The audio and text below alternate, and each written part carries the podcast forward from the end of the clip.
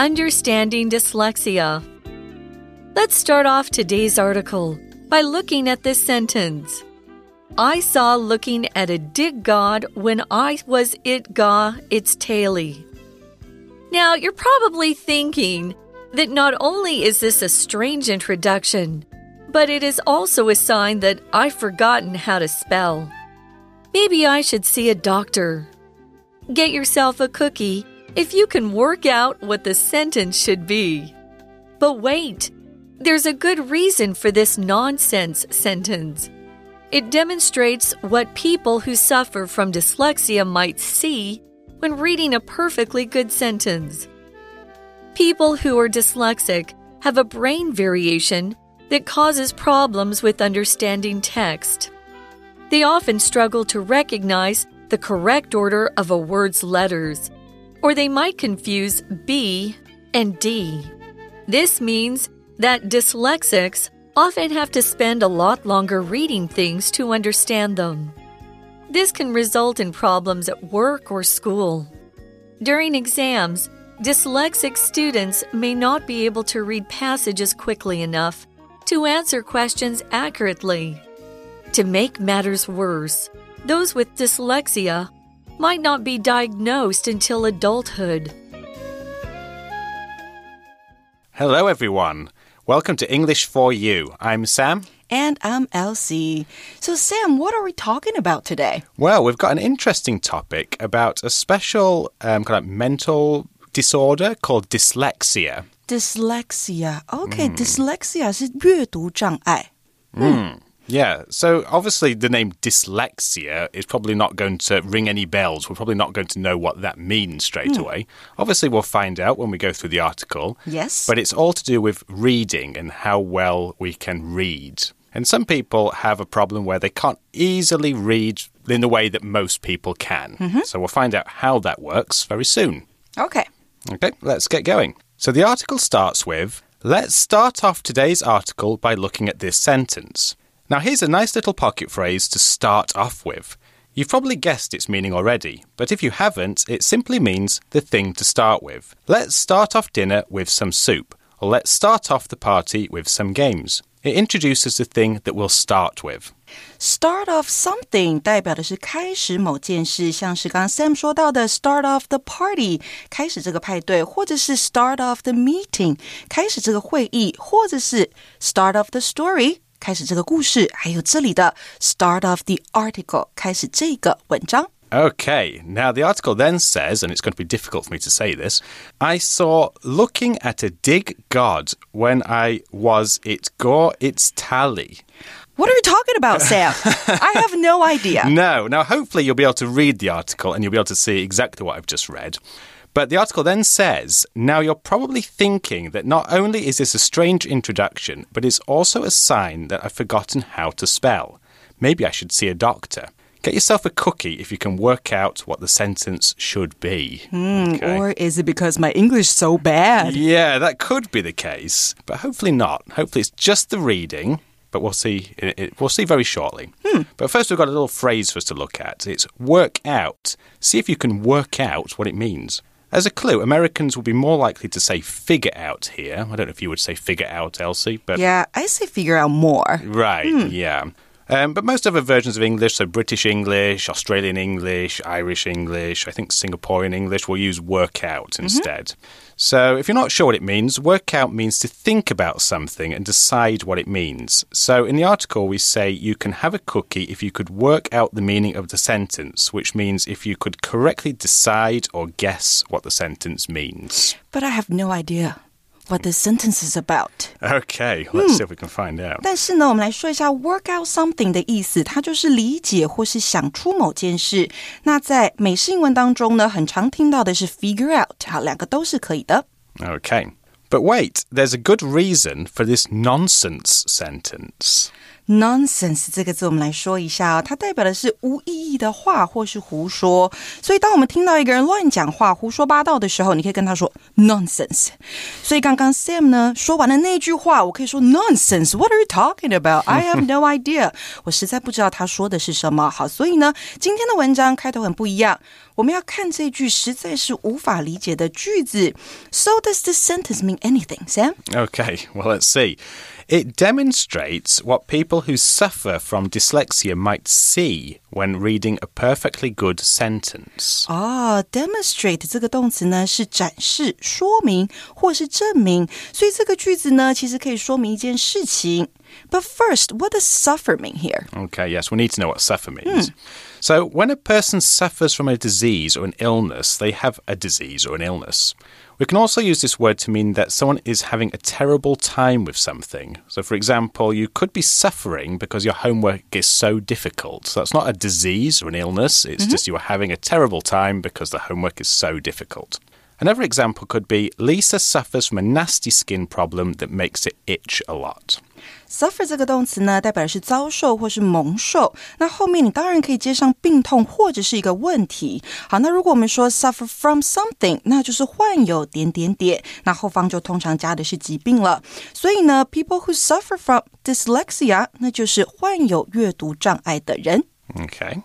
So the article then says people who are dyslexic have a brain variation that causes problems with understanding text Variation 这个名词呢是差异或是不同，所以我们来整理一下哦。我们刚刚一直说到的 dyslexia 是个名词，代表阅读障碍。那 dyslexic 啊，它可以当做形容词，有阅读障碍的，或是当做名词，指的就是阅读障碍的人。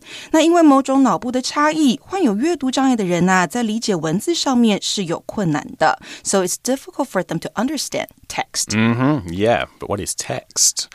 So it's a nice, easy word, text. It simply means writing either printed, like on paper, or on a digital format, such as a screen. So, for example, this book has so much text, it's going to take a long time to read it all text 这个名词呢是文字或是正文，那你会发现呢，它是一个不可数名词哦。如果你做这样子的解释的时候，那不过呢，text 还可以是简讯、短讯，那就是 text message。这个时候呢，它就是可以数的一个名词了。 Okay. 所以呢，我们可以说 I'll send you a text when I get on the bus。好，代表呢，我上公车的时候会给你传一个短讯。那这个短讯，这个 text，它就是一个 countable now here，right？、 Mhm, It is, yes. Okay, so we then move on to see they often struggle to recognize the correct order of a word's letters, or they might confuse B and D. Oh, these two letters are very confusing. Yeah, and you'll often see this with little kids when they're learning hmm. to write. They'll Yeah. often write a D when they mean a B, or Right, they always versa. have difficulty writing. B and D. Right, yeah, difficulty recognizing them. Yes. Okay. So when we recognize something, we can see it and understand it. So in the article, it means that when we see letters in a word, we can understand the order that they should be in. So, for example, Fred missed the deadline for his homework because he didn't recognize how long it would take to finish. 那我们刚刚说到呢，有阅读障碍的人呐、他没有办法辨别字母的顺序，或者是 B 跟 D，他们会分不清楚。好，有的时候，特别是小朋友，他们不知道 B 跟 D 要怎么写。 Okay. Now we also have the word confuse here. So if we confuse two or more things, then we get them mixed up. We can see in the article how we might think a B is a D or a D is a B. So if we did this, we could say that we confused letters, so as we talked about earlier. An example of this would be Tony confused the man on the bus for his friend because they looked very similar. OK，这边看到的 confuse 在课文里面呢、是个动词，好，就是混淆、错认。 那如果呢你要形容一个人感到困惑的话，可以用 confused 这个形容词，就在字尾加个 d 就好了。所以呢，我们说 be confused about something，那就是对某事感到困惑。所以我可以说哦，I'm a little bit confused about this。 Hmm, okay. The article then says this means that dyle- dyslexics often have to spend a lot longer reading things to understand them. This can result in problems at work or school. So here we have the pocket phrase result in. To understand this, we first need to know what result means, which will make it a lot easier. So, result is the end product of something.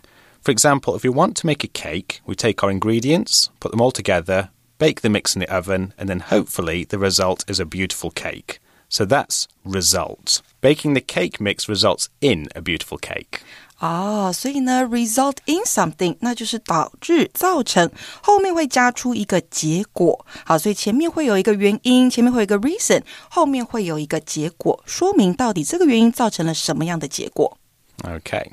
So, moving on. During exams, dyslexic students may not be able to read passages quickly enough to answer questions accurately.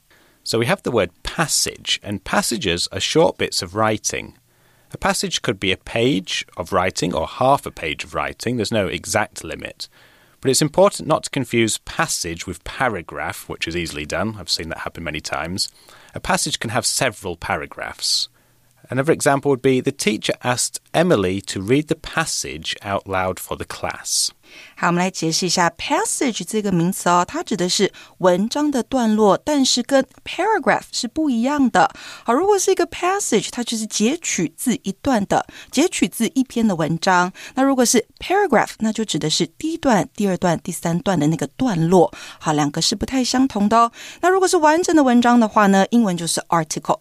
嗯。所以从小到大，from small to big would be paragraph, Mm-hmm. passage, and then article. That's right, hmm. yeah, exactly.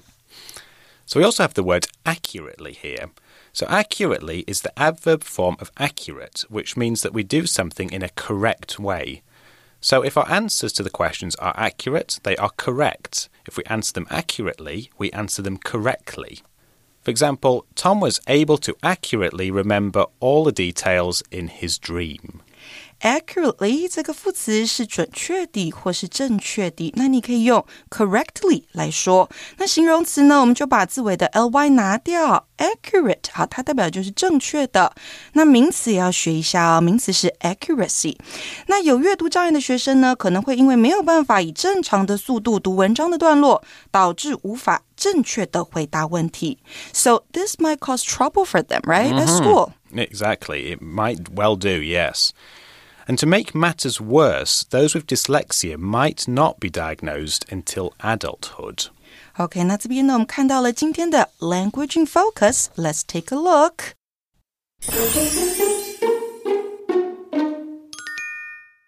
在今天的 Language in Focus 当中啊，我们要说到的是 not until 的用法。那第一个我们要说呢，until 这个字代表直到，那可以当连接词引导子句，或是当介系词连接某一个时间，表示某动作持续到其引导的时间为止。所以呢，像是我们可以说 We talked and talked until we both fell asleep。那代表我们一直聊天，一直聊天，直到我们两个都睡着为止。那第二个呢，until 会当搭配 not 来使用，好，这个是很常见的。那意思就是直到点点点才点点点，表示呢某一个动作直到 until 所表示的时间才开始。So for example, I had trouble sleeping last night. I couldn't fall asleep until 1 a.m. this morning，代表我知道凌晨一点才睡着。那再来呢？第三个要注意的是啊，我们也可以搭配分裂句型哦，也就是 it 加上 be 动词，加上 not until，再加上 that 以及一个名词子句来强调语气。所以刚才的例句也可以说成啊，It wasn't until 1 a.m. this morning that I finally fell asleep. Okay. So, we then have another phrase to look at, but first we should probably go back to see the, the last sentence of the article so we can remember what we were talking about there. So, it said to make matters worse, those with dyslexia might not be diagnosed until adulthood. So, we started off with the, the sentence there with a phrase to make matters worse. So, in some cases, if you want to talk about things becoming worse, then we can use this little phrase. However, we can only use this if we've already mentioned something that is bad.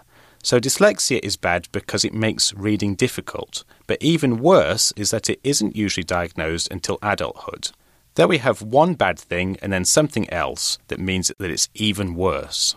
Okay, to make matters or to make things worse 代表就是更糟的事，所以带出更糟的结果、更糟的内容。那这里呢，我们还看到一个字很重要哦，是 diagnose，它代表的是诊断。那在课文里面呢、啊，你看到的是 被动。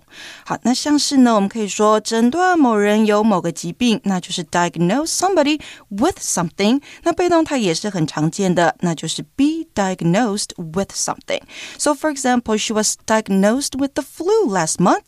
她上个月被诊断。患有这个流感，那我们刚刚说呢，患有阅读障碍的孩子，他们可能没有办法被诊断出来，直到 adulthood，就直到他是成人阶段的时候，才会被诊断出来。Okay, so that kind of brings us to the end of this day. Um, but we do have a chat question. Yes. We do. And I, I, think this is one that you're going to be able to answer better than me Mm -hmm. because it involves two different languages, one that I'm not so familiar with. So uh, English and Chinese. Yes. Yeah. so not much point you asking me this question. Mm -hmm. So I'll ask you. How do you think dyslexia might affect reading English and Chinese differently? Okay, I think in Chinese there are so many different characters mm. with different strokes. Okay. So yeah. people with dyslexia might have trouble recognizing them. Okay. Reading them or yeah. writing them. Yeah, I was going to ask about writing because Yeah, especially in, writing. Yeah, because I know in Chinese it's very important as to the order you write yeah, the strokes, right? That's the difficult part. Mm. Yeah, what about in English? What do you think? In English, I think mostly to do with reading. Uh-huh. I think actually both my dad and my brother are dyslexic. Really? So yeah, so I know a little bit about dyslexia. I don't have it myself, but I know a little bit about dyslexia through them. Mm-hmm. And yeah, I know that my brother, when he was at school and university, got longer periods of time to do exams and Uh-huh. things because it took him longer to read Uh-huh. tests. What about the sounds in English? Do they have more trouble I recognizing don't the sounds? So Or? no, I, Mm-hmm. I, from what I can tell, they seem to be okay with with listening. Okay. it seems to just affect their Reading, reading and also their spelling. spelling. Yeah, they don't always know how to spell fairly obvious words Oh, sometimes. so especially their reading, spelling, and writing. yeah, I would Mm-hmm. say so. I see. Cool. Okay, so different languages, both, you know, the people with dyslexia might have trouble in both languages. Yeah, so just because one uses letters and is Hmm. Right. Hmm. phonetic and the other uses characters and isn't phonetic doesn't make a difference. It affects people with both languages. Yes, every language, I believe. I would guess so. Okay, so that's all the time we had for today. It is, yeah, and we look forward to talking about the next part of this topic Mm-hmm. tomorrow. I'm Sam. I'm Elsie. Talk to you soon. Bye bye. Bye bye. Vocabulary Review Suffer. After receiving treatment for a while, Kate no longer suffered from a sore back. Text. Larry got coffee on his newspaper, and now some of the text is hard to read. Recognize. I didn't recognize that the store was closed, even though the lights were off and the door was locked. Confuse. My mom confused salt with sugar when she cooked the soup, so it tasted completely wrong. Passage. Please read the passage and answer the questions about it on your answer sheet. Accurately. I tried to accurately describe the man who robbed me to the police officers. 智慧小补帖。 Nonsense. Demonstrate. Variation. Diagnose.